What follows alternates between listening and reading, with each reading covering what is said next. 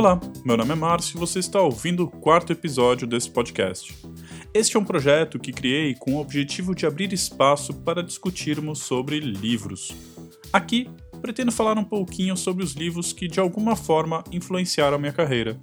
Neste episódio, escolhi falar sobre o Functional Thinking. Então, bora começar?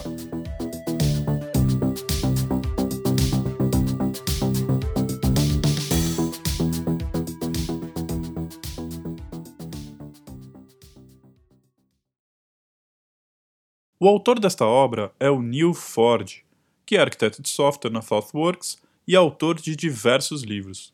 Ele foi inclusive um dos autores do livro Building Evolutionary Architectures, que foi tema do segundo episódio desse podcast. Bom, o Functional Thinking é bem curto, tem apenas 157 páginas. Mas logo no início, o autor explica que aprender um novo paradigma de programação pode ser bem difícil.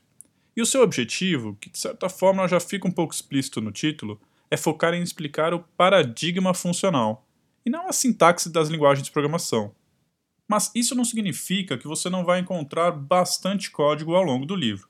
Pelo contrário, através de muitos exemplos em diferentes linguagens, o autor é capaz de explicar os conceitos básicos por trás da programação funcional. Em diversos momentos, vai demonstrar como seria uma forma mais tradicional solucionando problemas através de um código mais imperativo, para logo em seguida reescrevê-lo utilizando o paradigma funcional. Enquanto faz isso, também explica as vantagens desta abordagem.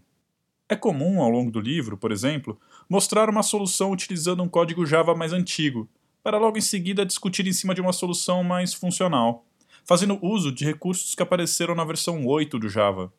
Por falar em Java, Todos os códigos do livro são escritos utilizando linguagens que rodam em cima da máquina virtual do Java, a famosa JVM.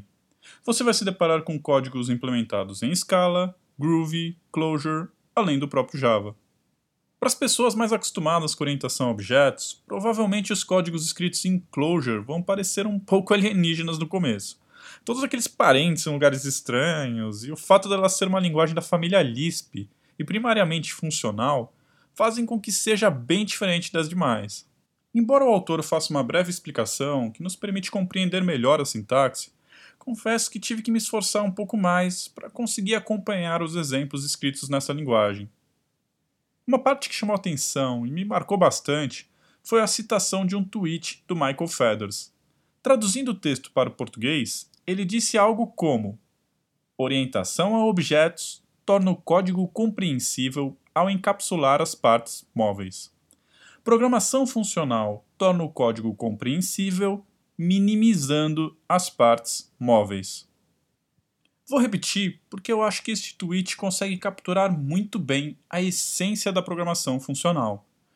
Orientação a objetos torna o código compreensível ao encapsular as partes móveis.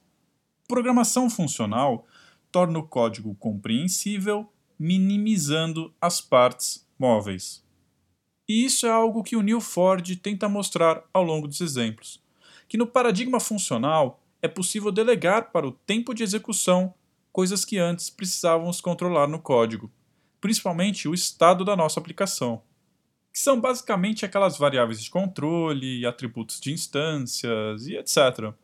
O seu código deixa de ser imperativo e passa a ser muito mais declarativo. E ao delegar esta responsabilidade, nossos programas ficam mais simples, mais fáceis de testar e reutilizar e também com menor potencial de falhas. Bom, mas afinal, como tudo isso é possível? Para entender, você vai ter que ler o livro. Através dele, você vai compreender como utilizar conceitos como filter, map e o reduce, por exemplo, que são conceitos centrais ao longo do livro.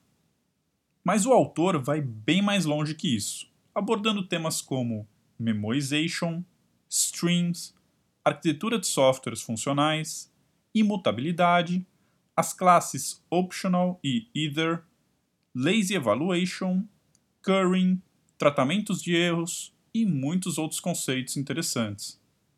Mas, para os leitores mais avançados, eu preciso fazer um alerta. Embora sejam discutidos vários aspectos bacanas da programação funcional, algumas coisas ficaram fora do escopo do livro. O autor não entra em temas como o que são functors, monoids, e nem chega a citar o famoso monad. Ele parece ter optado por um caminho um pouco mais pragmático, deixando de fora algumas definições conceituais mais avançadas. E então, para quem indicaria este livro? Bom, praticamente todas as linguagens orientadas a objetos hoje em dia estão adotando cada vez mais características das linguagens funcionais. Isso fica muito claro, principalmente em linguagens como Java e C Sharp. E muitas vezes, as pessoas que já estavam acostumadas com paradigma orientado a objetos acabam sofrendo um pouco para conseguir internalizar os fundamentos da programação funcional, fazendo com que não seja incomum encontrarmos pessoas desenvolvedoras que evitam esta nova abordagem, mantendo seu código ainda mais imperativo e não se beneficiando das vantagens de uma abordagem mais funcional. Se você se identifica com essa descrição e sempre fica com um friozinho na barriga toda vez que encontra um filter ou um map em um código que precisa da manutenção, este livro é perfeito para você. Acredito que este talvez seja o perfil ideal.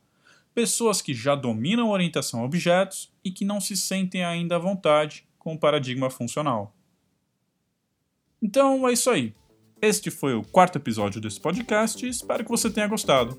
Se quiser, pode mandar sua opinião, críticas ou sugestões para mim através do e-mail marcio@segunda.tech. Beleza? Boa leitura para você e até o próximo livro.